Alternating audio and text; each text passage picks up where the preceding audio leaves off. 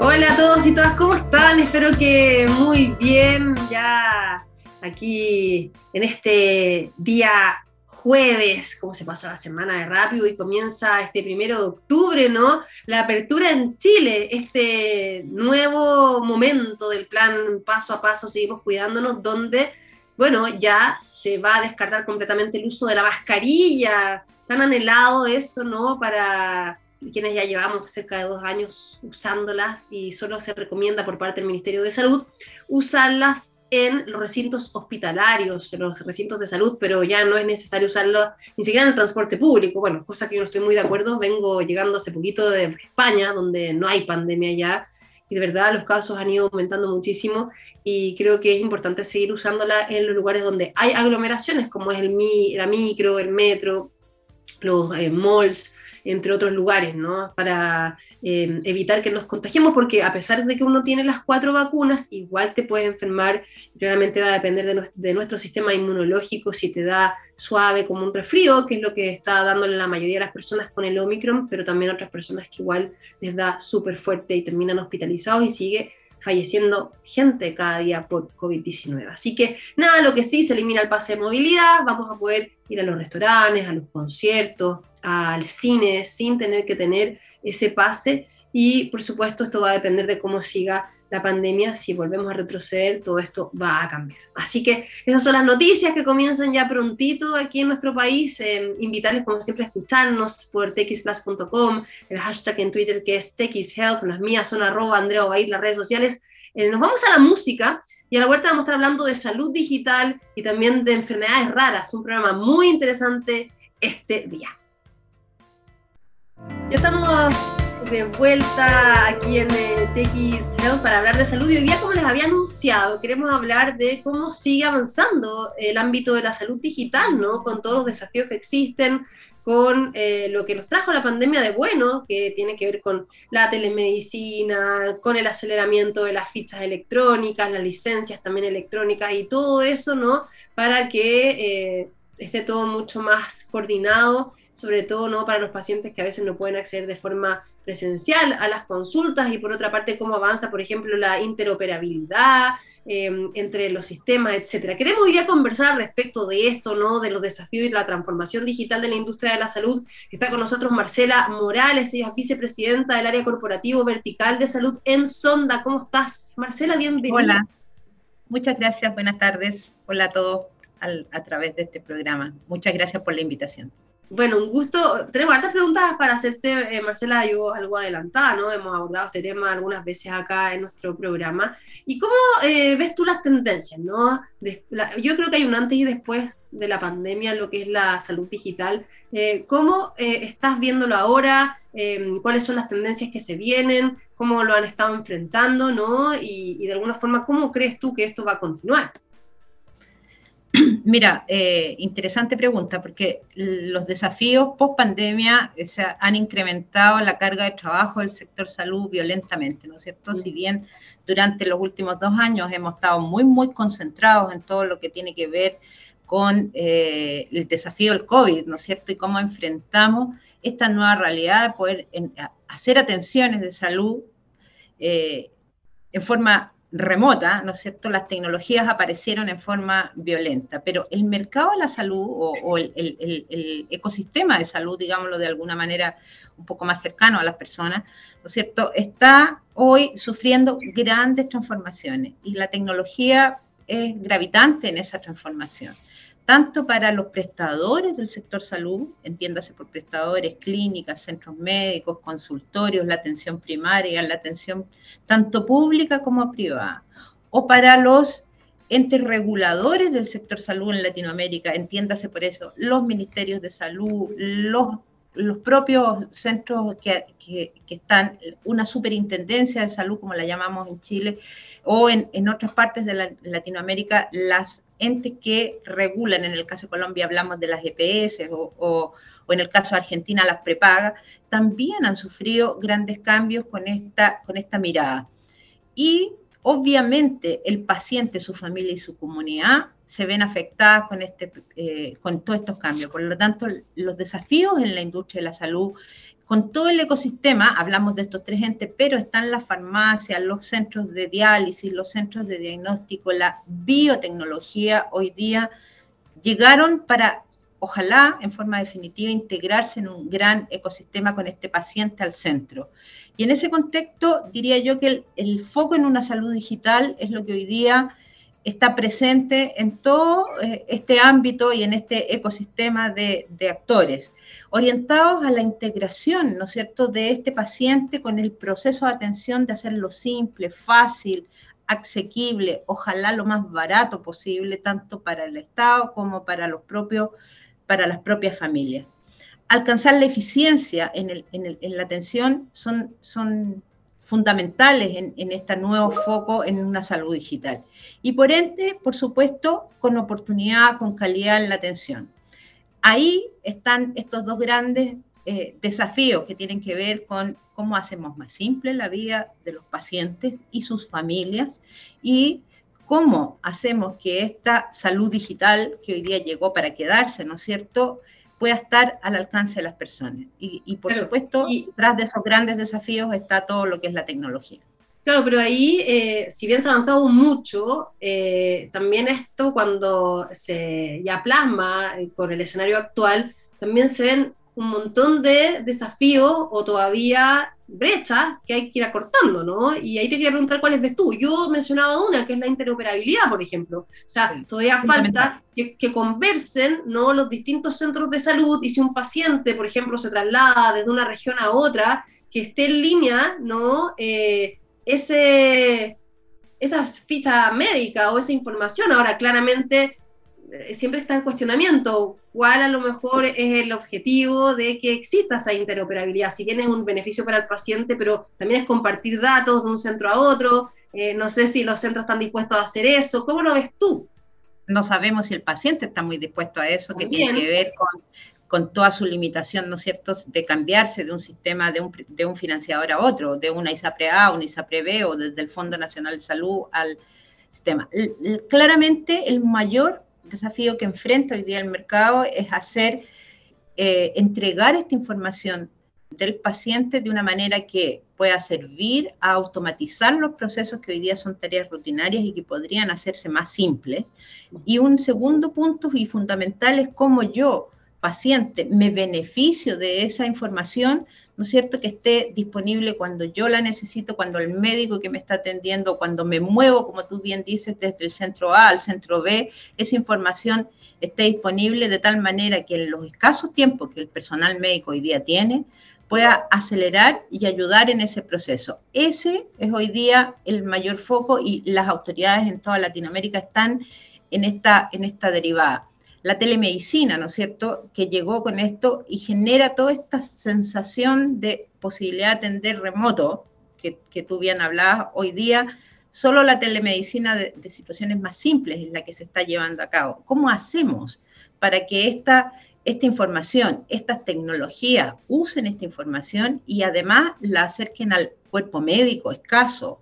¿No es cierto? La, la pandemia nos dejó estas largas eh, filas de espera, ¿no es cierto?, de todo lo que son las atenciones más programadas, todo lo que tiene que ver con el, con el proceso clínico eh, habitual, ¿no es cierto? Los pacientes crónicos vieron deteriorados sus servicios porque el personal médico saturado y, ocupado en resolver temas de pandemia, hoy día tenemos largas listas de espera. Por lo tanto, ahí efectivamente hay un tremendo desafío de tal manera que los prestadores, todo el ecosistema, como te digo, en general, pueda utilizar esa información de manera integral en beneficio del paciente, con las autorizaciones del paciente y en beneficio también de una mejor calidad de vida para el cuerpo médico y para el paciente en su todo. Bueno, de hecho, a mí uno de los, de la, no sé si esto se instauró en pandemia, pero por lo menos yo lo vi, que me encantó este servicio en urgencias, muchas urgencias que eh, te iban diciendo cuándo era tu turno, cuándo tenías que esperar, ¿no? Y que eso también agilizaba, o sea, priorizando las urgencias realmente urgencias, ¿no? Porque mucha gente se va a meter en urgencia cuando, no sé, le duele la cabeza o, el niño no le baja la fiebre y no lo tiene como tan claro y no espera la ansiedad, ¿no? Entonces, eso también optimiza los tiempos de espera y también los tiempos eh, para el personal. Y por otra parte, cuando tú tienes esta ficha médica eh, electrónica, eh, tienes un historial de vida, o sea, eso también permite hacer obviamente cuando son eventos principales como cirugías, o hospitalizaciones o grandes tratamientos, también permite hacer como un diagnóstico, un seguimiento de, tu salud en tu vida y también puede permitir la prevención a otras enfermedades. Así es, efectivamente, mira, la salud y en todo ámbito de, eventos, como le llamamos en el sector salud, o, episodios clínicos que, un paciente presenta desde un simple olor de cabeza, que podría no ser simple, digamos, pero como como, como puente de entrada hasta eh, cirugías muy complejas, hoy están siendo ayudadas por esta salud o foco en esta salud digital. De tal manera que si yo soy un paciente que tengo una duda, una consulta, la telemedicina, por ejemplo, con toda esta atención que puede tener una plataforma de profesionales disponible, permite no saturar los centros de atención como, como se usó en el tiempo del COVID. Pero cuando este profesional por ejemplo, necesita monitorear a un paciente crónico, también hay elementos hoy día de la, tecnología que nos pueden ayudar y este foco en esta salud digital con instrumental, con incorporar conceptos de la IoT, ¿no es cierto? Esto, estos monitores remotos, estos elementos que le permitan al médico, por ejemplo, tener información sin necesidad de tener al paciente al frente cuando algo se desestabiliza. Por ejemplo, la rinopatía o los pacientes con diabetes, ¿no es cierto?, que requieren ser monitoreados, que hoy día en la atención primaria tienen que ser citados en forma muy periódica, uno podría acelerar todos esos procesos poniendo componentes que puedan estar más en la casa del paciente, entregando la información sin descuidar al paciente. Por lo tanto, una de las mayores tendencias es ver el, el desafío que tienen las instituciones de salud y por ende todos aquellos que nos dedicamos a esto, ¿no es cierto?, con prestadores que otorgamos estos, estos servicios, es acercar la tecnología a el paciente en cosas, como te digo, en nuestro día a día, en nuestra cotidianidad. Hacer que la salud pueda tener entes en lado. Ayer conversábamos, por ejemplo, con uno de nuestros partners y proveedores. En Estados Unidos están desarrollando hoy día un tipo de tecnología lente que le va a permitir a los médicos, por ejemplo, en forma más simple, tener esta realidad aumentada y virtual para incorporar en, operaciones complejas que puedan hacerse eh, eh, con ayuda remota. Eh, hoy día, ¿cuántos lugares no tienen especialistas? Seguimos teniendo un problema grave, ¿no es cierto?, de disponibilidad de profesionales especialistas en los lugares más remotos. En Chile, que es un país tan largo, ¿no es cierto?, que concentra las especializaciones y los, los hospitales de alta complejidad en las ciudades en las ciudades más importantes de la región y principalmente en Santiago y en, la zona central, ¿no es cierto? Eh, esta salud, esta, esta tecnología, la incorporación de las comunicaciones de alta velocidad y eh, la calidad de las comunicaciones y van a permitir que muchos de esos procesos que antes eran casi un sueño, ¿no es cierto?, hoy día puedan incorporarse. Ahora, el desafío para los próximos años es cómo hacemos eso cercano y eficiente. Sí, ¿no? Y a costo que el mercado pueda pagar y también todo lo que ha implicado la incorporación de la inteligencia artificial, por ejemplo, en la, en la diagnosis, ¿no? O sea, eh, todas estas bases de datos que hay, por ejemplo, melanoma, ah, te doy un ejemplo, ¿no? O sea, de todos los tipos de melanoma, que son fotos de un montón de pacientes, y eso se meten en un software, claramente después cuando, eh, te, así por telemedicina, alguien, un doctor que puede ver, ¿no? Te saca una foto de tu piel y compara, efectivamente, la inteligencia artificial te puede decir, sí, tienes un melanoma o no, solamente un lunar. O sea, también estamos hablando de ese tipo de avances de tecnología. todo lo que es la imaginología, todo lo que es las imágenes, digamos, y no solo eh, hoy día eh, pueden hacerse con estas tecnologías sin necesidad de tener al paciente al frente. Hay que ser creativo, tenemos todos los elementos sobre la mesa, ¿no es cierto? Pero claramente la inteligencia artificial, eh, normalmente usada en, en, los primeros tiempos para las optimizaciones de procesos más bien administrativos, hoy día son cada vez más robustos y más eh, usando esta información que está muy disgregada en el, sector salud, ¿no es cierto? La primera etapa fue automatizar los hospitales, una por allá por la década del 90, una segunda etapa fue, y ahora traigamos el hospital sin papeles. Yo me acuerdo por allá por la década de principios del 2000, nos abocamos a la tarea como, como sonda, ¿no es cierto?, de poner historias clínicas en, en el mercado de la salud, tanto en Chile como en Latinoamérica. Y así el Hospital Austral de, de Argentina o la, la, Fundación Santa Fe en, en, Colombia o aquí en Chile, la clínica alemana, entre, por nombrar algunos, fueron los primeros y pioneros en esta hospital sin papeles que nosotros como Sonda eh, trabajamos fuertemente en conjunto con estas instituciones.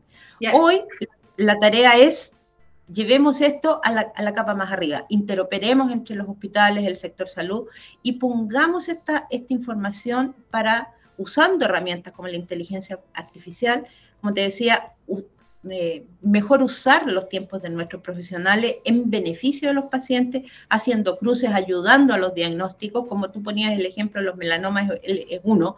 Hay otros con la, la, la, todo lo que es el tema de marcadores diabéticos, ¿no es cierto?, que pueden eh, usando la información de los exámenes que un paciente ha tomado en más de una institución por el largo tiempo, poder predecir cuándo un paciente es más riesgoso a obtener ciertas enfermedades, de tal manera de contactarlo en forma preventiva, llamarlo y eh, usar toda esta tecnología de chatbot, ¿no es cierto?, que se usó durante la pandemia para comunicar información, bueno, hoy día también pueden incorporarse en los procesos más clínicos, ya no solo como un seguimiento a situaciones más específicas, sino que en todo el ámbito de la salud.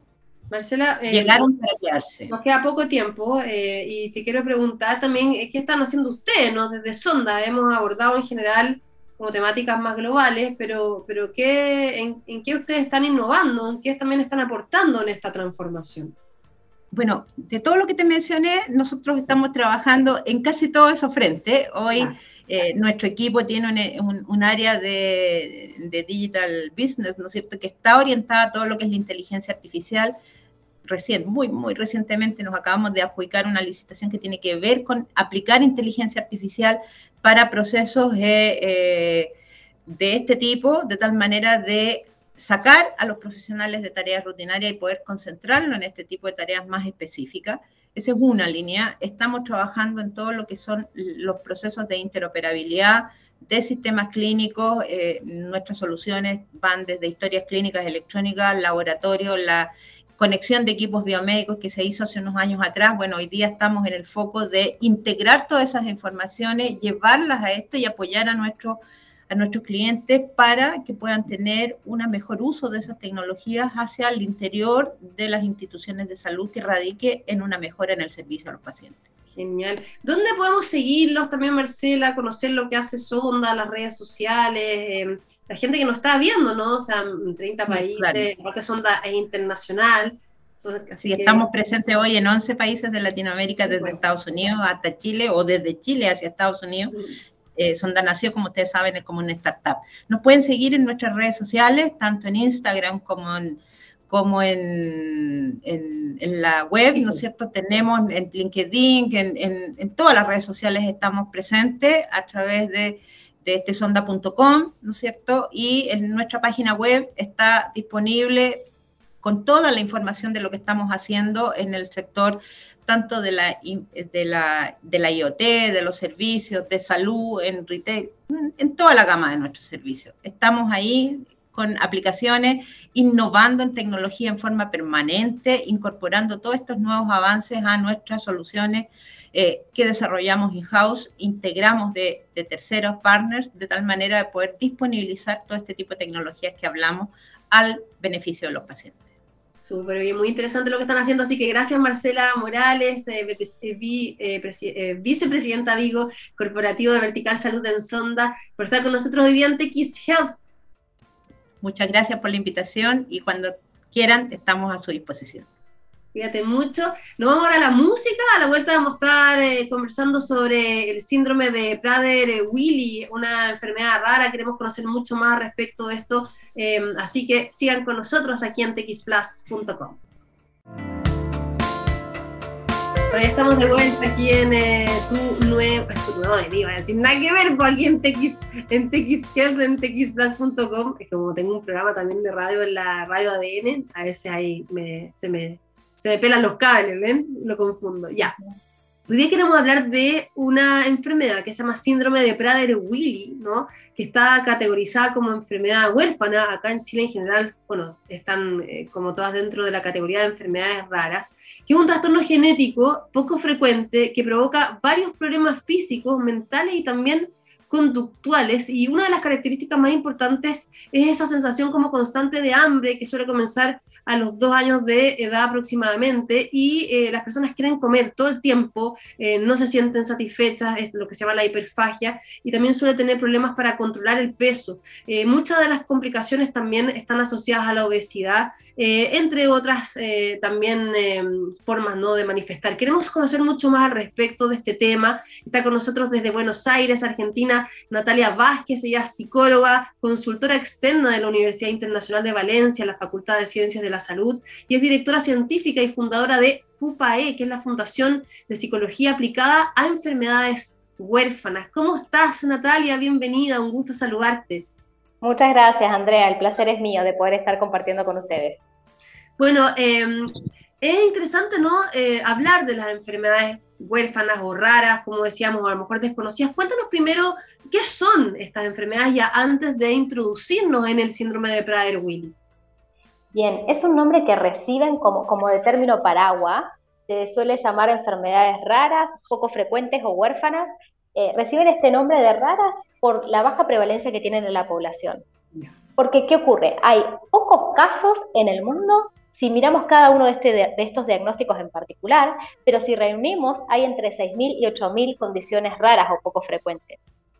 ¿Qué, ¿Qué, las caracteriza? La tardanza, la demora en el diagnóstico, son familias que pasan por un montón de especialistas hasta que alguien puede decirle qué es lo que les ocurre a su hijo. La mayoría de ellas son de origen genético y la mayoría de ellas tienen inicio en la infancia.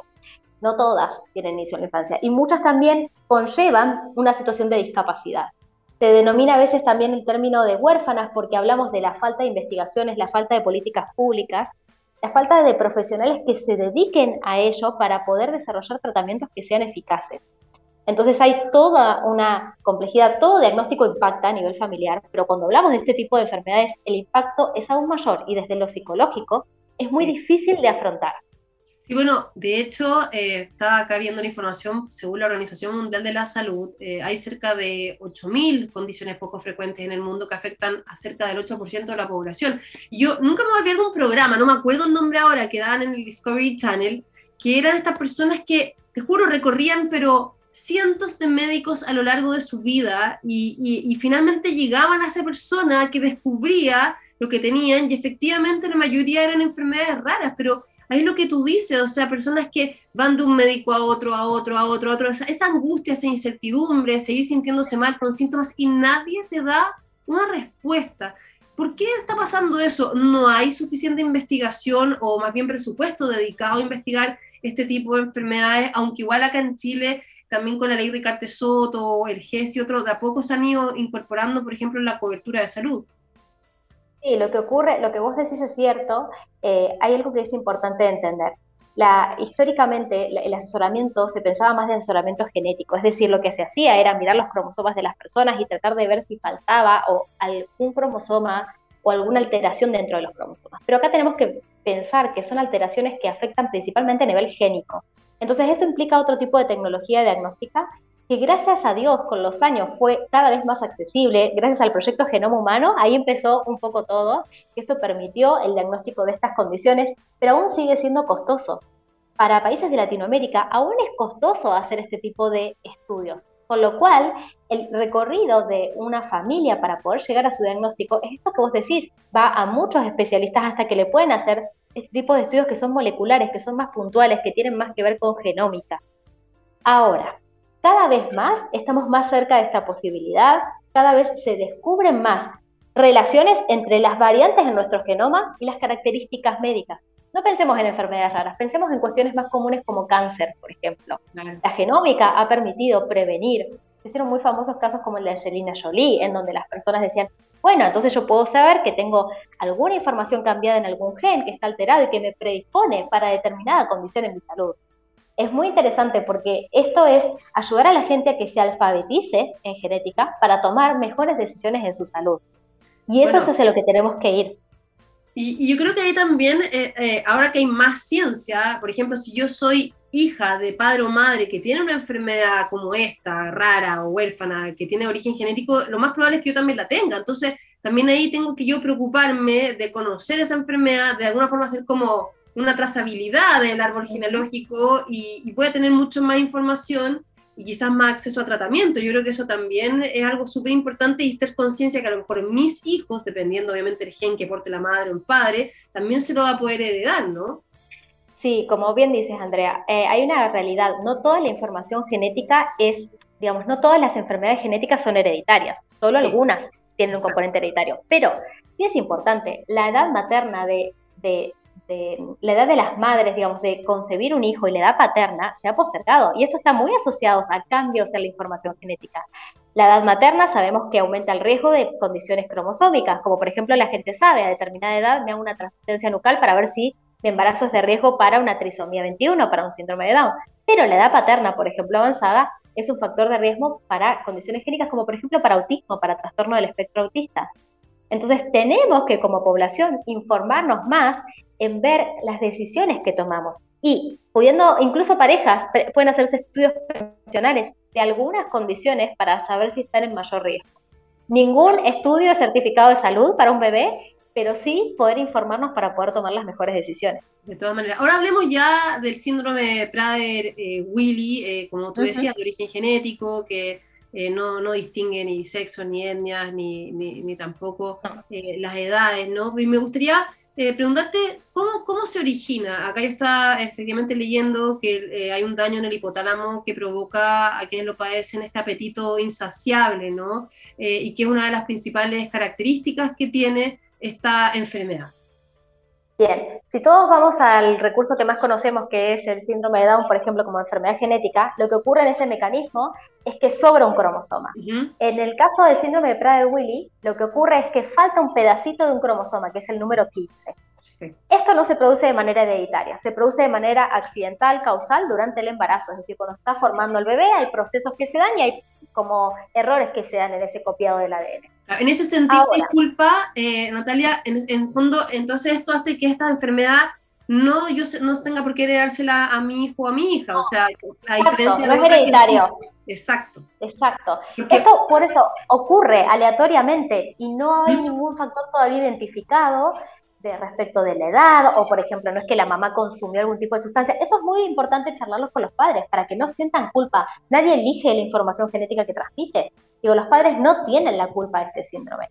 Ahora, lo que es importante es, una vez que sé qué es lo que mi hijo tiene, qué puedo hacer, qué puedo hacer para darle la mejor calidad de vida. Y ahí es donde entran todas las terapias. No hay un tratamiento específico para el síndrome de Prader-Willi, no es que hay una medicación que ayude. Hay algunos estudios que indican mejoras respecto de la toma de hormona de crecimiento. Funciona bien no solo con la talla de la persona, sino también con la obesidad yo he atendido pacientes con hormona de crecimiento que no tenían sobrepeso, eh, pero no tenemos, como sí ocurre a veces con otras enfermedades raras o huérfanas, que hay, por ejemplo, terapia génica, como pasó el caso de AME, donde hay la máxima tecnología que lo que hace es modificar el ADN. En esto no ocurre eso. Pero sí podemos hacer kinesiología, nutrición, psicopedagogía, terapia ocupacional, psicología, para trabajar en la psicoeducación y no solo lo que tiene que ver con el apetito o el sobrepeso, sino el manejo conductual. Este tipo de pacientes suelen tener muchos berrinches muy agresivos, se enojan demasiado y hay que ayudarlos a ver cómo mejorar el aspecto conductual para poder vincularse con los demás y vivir en sociedad. Claro, ahora Natalia, em, bueno, te se me viene harta pregunta a la cabeza porque puede ser que algunas personas que tengan sobrepeso o obesidad eh, efectivamente tengan este síndrome y no tienen idea y que a lo mejor esa sea la causa? No, esto es muy, es muy, es una condición como muy grave. Es muy característica los primeros meses de vida, uno se da cuenta por la, el bajo tono muscular, la hipotonía muscular, son bebés que pueden llegar a pasar 45 días de internación al principio, que se tienen que alimentar por sonda, en las pautas madurativas van muy lento, no es que no caminen, logran caminar y sentarse, pero lo hacen más lento que el resto de las personas tienen discapacidad intelectual tienen una característica, un fenotipo, eh, ciertas dismorfias que nos hacen sospechar, los ojitos un poco más rasgados, tienen un poco de... Desde que nacen, o sea, inmediatamente están las características al nacer, como tú decías, los rasgos faciales distintos, este poco tono muscular y, también eh, el retraso en el, crecimiento. Sí, y sobre todo a nivel cognitivo. Entonces, no, ya eh, podemos saber que, digo, no es solo la obesidad. La obesidad se da porque tiene un metabolismo basal más bajo, es decir, queman menos calorías que el resto y además tienen la hiperfagia. Pero pacientes han estado en, Argentina, la Fundación Spine, que trabaja mucho en colaboración con la Asociación de Prader Willy de Chile, que los conozco, eh, y acompaña mucho a las familias, son expertos en Fundación Spine en el abordaje transdisciplinario. Yo trabajé con ellos tres años y yo tenía, teníamos pacientes de años con un logro de normopeso. Y eso es lo más importante, porque eh, mi paciente más joven que he acompañado tenía meses de vida y mi paciente más grande cuarenta y pico de años. Eh, lo importante es que llegan a esa edad de una mejor manera cuanto más temprano los acompañamos en el tratamiento. Eso, eso te iba a preguntar, ¿cuál es la expectativa de vida que tienen estos pacientes y cómo enfrentamos esta situación los papás, ¿no? Mamá y papá, desde, desde bebé, ya sea a nivel psicológico o las terapias, por ejemplo, kinesiología u otras, ¿cómo, cómo es? Bueno, eh, esto que vos mencionás, es cierto que existe un impacto eh, psicológico muy fuerte al momento del diagnóstico. Nosotros desde mi fundación, desde FUPAE, trabajamos, eh, somos un equipo de psicólogos que acompañamos a familias con estos diagnósticos, lo hacemos todo de manera online y remota. De hecho, todos los meses tenemos charlas gratuitas. El próximo martes a las 7 de la tarde hay una charla gratuita para cuidar al cuidador. Síganos en las redes y van a poder acceder porque es abierta la charla. Y lo que hacemos es acompañar en primero a aceptar ese diagnóstico. Lo que sí es, ¿qué hay que hacer? ¿Qué terapias son importantes? Estimulación temprana, kinesiología, cuidar su alimentación. Y esto se puede ir haciendo paso a paso. Eh, lo que ocurre es que va a haber momentos más difíciles. La adolescencia, por ejemplo, es un momento súper difícil, se suelen poner mucho más agresivos. De hecho, algunos de estos pacientes se pueden brotar y tener esquizofrenia, psicosis, debido a su enfermedad genética. Por eso hay mucho de la genética vinculada a la salud mental. Lo que es clave es trabajar. Yo he trabajado mucho en el desarrollo de la inteligencia emocional, en ayudarlos a cómo me comporto con un otro, cómo establezco buenos vínculos, cómo me comunico con los demás. Eh, y realmente pueden tener una buena calidad de vida y también de grandes buscar algún oficio, buscar algo que les guste hacer. Eso te iba a preguntar, ¿pueden tener una vida normal o, o, más bien como una vida inclusiva? Una vida inclusiva. Como, como síndrome de Down en el fondo, o sea, si lo puedes comparar. Sí, similar, similar. Eh, en general, yo no he visto, no, he tenido, incluso que he tenido pacientes adultos. Mi experiencia ha sido que eh, los pacientes adultos a veces viven en, en residencias, ¿no? En residencias en donde están al cuidado de otras personas. Quizás la persona con síndrome de Down, como no tiene tanta dificultad en el vínculo, al momento de vincularse, pueden tener autonomía, se casan, viven solos. Este tipo de pacientes no, tienen, mucho, tienen que tener mucho más control sobre todo con la comida. Entonces lo que suelen hacer es que los padres a veces cuando llegan adultos eh, los llevan a vivir a hogares y los visitan durante el fin de semana o los comparten el fin de semana. Eh, y ellos a veces funcionan mejor así, como con otros padres, con otros padres que a veces tengan el mismo diagnóstico y están muy controlados y muy cuidados. Perfecto. Y ahí te preguntaba, igual una pregunta delicada, ¿no? Pero la expectativa de vida. Em, ¿Tienen asociado a lo mejor otro, por ejemplo, como pasa a las personas que tienen síndrome de Down, que a veces tienen esta malformación congénita en el corazón, ¿no? ¿Tienen algún otro problema físico que pueda a lo mejor acortar su tiempo de vida? No, la mayor complicación de este tipo de pacientes son las consecuencias negativas que trae la obesidad. Entonces, eh, como te decía, yo he tenido pacientes de 40 Sí, eh, como yo te decía, eh, yo he tenido pacientes de 40 y pico de años de vida estaban bien, pero quizás uno también escucha historias de pacientes más jóvenes que fallecen, pero por las complicaciones de la obesidad. Entonces yo lo que creo es que hay que pensar prospectivamente este tipo de fundaciones, de apoyos que hay, asociaciones de pacientes que acompañan a las familias, bueno, hay que pensar para adelante, quizás puedan tener una vida mucho mejor. También es cierto que a veces observamos a determinada edad ciertos síntomas de demencia, ¿no? Esta cuestión de lo cognitivo muy afectado, eh, pero bueno, eh, hay mucho por hacerse. Es una enfermedad muy desconocida, pero de a poco se están haciendo muchos trabajos y bueno, la, ciencia nos indica que podemos mejorar su calidad de vida. Sí, no, te quería preguntar eso. ¿Hay estimaciones de cuántas personas en Chile o en Latinoamérica o en el mundo sufren de este síndrome y qué cobertura tiene en la, en la salud, ya sea pública o privada? No, no sé también si tú manejas datos acá en nuestro país o, o, a nivel regional. En, digamos, no hay datos de prevalencia de ninguna de estas condiciones poco frecuentes. Lo que se estima es que la, la, es decir, no hay datos poblacionales, no se hacen censos o no se hacen, no se registran la cantidad de casos que hay. Se estima que uno de cada 15.000 recién nacidos o de uno cada 30.000 recién nacidos tienen una de estas condiciones. Ya. Em, y respecto de lo que tiene que ver con la cobertura, digamos, hay que ver en, cada país de Latinoamérica cómo es el sistema. Lo que puedo decirte de Argentina es que todo lo que entra dentro de lo que es, la, nosotros tenemos una ley de enfermedades poco frecuentes en Argentina y todo lo que entra dentro del PMO debería cubrir. Es decir, ya sea la, obra social, sin lugar a dudas, las obras sociales tienen que cubrir el tratamiento. Muchas veces con estas enfermedades poco frecuentes lo que ocurre es que hay que recurrir a los amparos, es decir, por medios legales, como para justamente poder dar eh, el acceso al tratamiento que el paciente necesita. Porque no estamos hablando de tratamientos caros, o sea, no es un medicamento caro, es simplemente la rehabilitación. Exactamente. Bueno, y ustedes con la fundación, eh, ¿qué están haciendo también como para, para conocer ¿no? el trabajo que realizan en, distintos lados? Sí, nosotros tenemos tres pilares. Eh, el primer pilar es la investigación. Mi, mi, perfil es bien académico, yo soy profesora en varias universidades, soy doctora en psicología, con lo cual investigamos en estas familias para ver de qué manera ayudarlas mejor. Entonces, el primer pilar es la investigación, el segundo pilar es la asistencia, dictamos talleres, brindamos acompañamiento psicológico, todo lo hacemos de manera remota y online. Para toda Iberoamérica, digamos, trabajamos con, con asociaciones de pacientes de tanto Latinoamérica como España. Y el gran tercer pilar es trabajar en la comunicación médico-paciente. Entrenamos a profesionales de la salud para que se comuniquen de una manera más empática con estas familias. Esto es clave. Genial, genial. Y cuenta, bueno, ya tenemos que ir cerrando la entrevista, pero ha sido súper interesante también conocer más de, este tipo de enfermedades, de, de autorreconocerse, de, educar y sobre todo eh, la gente que quiera a lo mejor seguirlo en las redes sociales, en la página web de lo que hace la Fundación Natalia, ¿nos puedes compartir? Sí, por supuesto. Nos pueden eh, seguir en Instagram, FUPAE, es Fundación de Psicología Aplicada a Enfermedades Huérfanas, así que es F-U-P-A-E-H. Lo mismo nos pueden encontrar en LinkedIn, ahí pueden encontrar varias de nuestras publicaciones. Eh, estamos abiertos, ahí siempre todas las, todos los meses hacemos acciones abiertas y gratuitas a la comunidad de pacientes, cuidadores y profesionales de la salud o profesionales que estén en formación.